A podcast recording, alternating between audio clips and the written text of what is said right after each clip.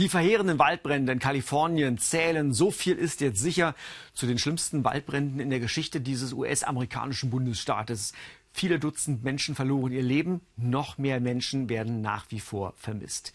Hier ein Satellitenfoto vom 9. November. Wolkenfrei. Warum? Weil seit Ewigkeiten, seit gefühlten Ewigkeiten, ein riesengroßes Hochdruckgebiet über genau diesem Bereich thront. Deshalb ist es ja auch so trocken. Wir sehen hier deshalb sehr eindrucksvoll die Rauchfahnen. Zum einen von diesem Campfire, so wird dieses Feuer hier genannt, in den Rockies rund um Paradise, diese Stadt, die total vernichtet wurde. Und zum anderen das zweite Feuer, was nicht ganz so stark sich ausgebreitet hatte und trotzdem viele Häuser, viele Villen, wie man ja überall in den Nachrichten auch lesen konnte, zerstört hatte, rund um um Malibu. Weshalb ich Ihnen das zeige?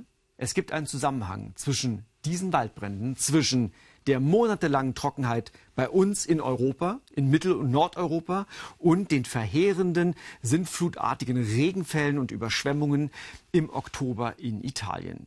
Dieser Zusammenhang heißt Klimawandel. In all diesen Ereignissen können wir ein Stück weit die Auswirkungen des Klimawandels, den es heute schon gibt, festmachen. Und zwar deshalb, weil sich der Jetstream, das ist dieses Wort, weil sich der Jetstream abschwächt. Und zwar so, wie es die Klimaforscher schon seit einiger Zeit erwarten. Was ist der Jetstream? Der Jetstream ist ein Starkwindband in etwa 10 Kilometern Höhe und das schlängelt sich so meandrierend einmal über die gesamte Nordhalbkugel in den mittleren Breiten. Dort gibt es Windgeschwindigkeiten von zum Teil mehr als 300 Kilometer pro Stunde. Deshalb fliegen die Flugzeuge zum Beispiel von Europa Richtung Nordamerika etwas langsamer als zurück. Warum gibt es dieses Windband? Der Motor für diesen starken Wind, der liegt in dem Temperaturunterschied zwischen der kalten Arktis und den warmen Tropen.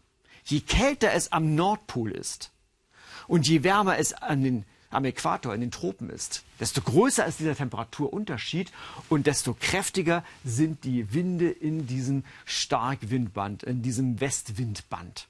Deshalb haben wir zum Beispiel einen stärkeren Jetstream in den Wintermonaten, wenn es hier sehr kalt ist und in den Tropen nach wie vor 30 Grad warm ist, als bei uns im Sommer. Warum ist dieser Jetstream jetzt so wichtig für unser Wetter?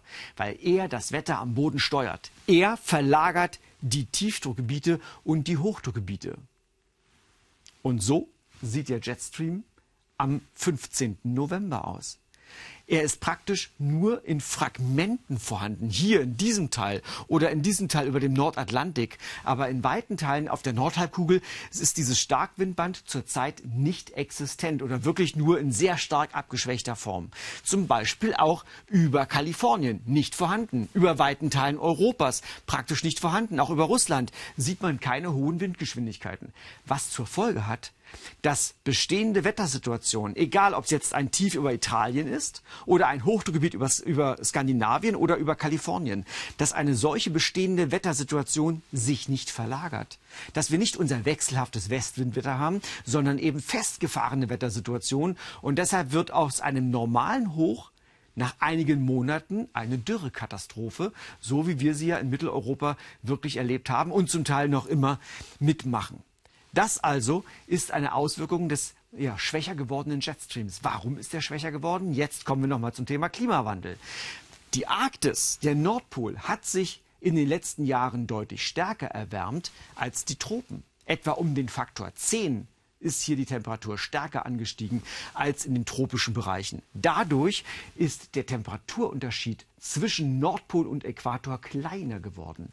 Der Motor für den Jetstream, er existiert praktisch nicht mehr in dem Maße, wie er noch vor einigen Jahrzehnten existiert hat. Und deshalb bleiben bei uns bestehende Wetterlagen so lange konsistent an Ort und Stelle und führen dann am Ende des Tages möglicherweise zu solchen verheerenden Extremereignissen. Der Klimawandel schon heute spürbar.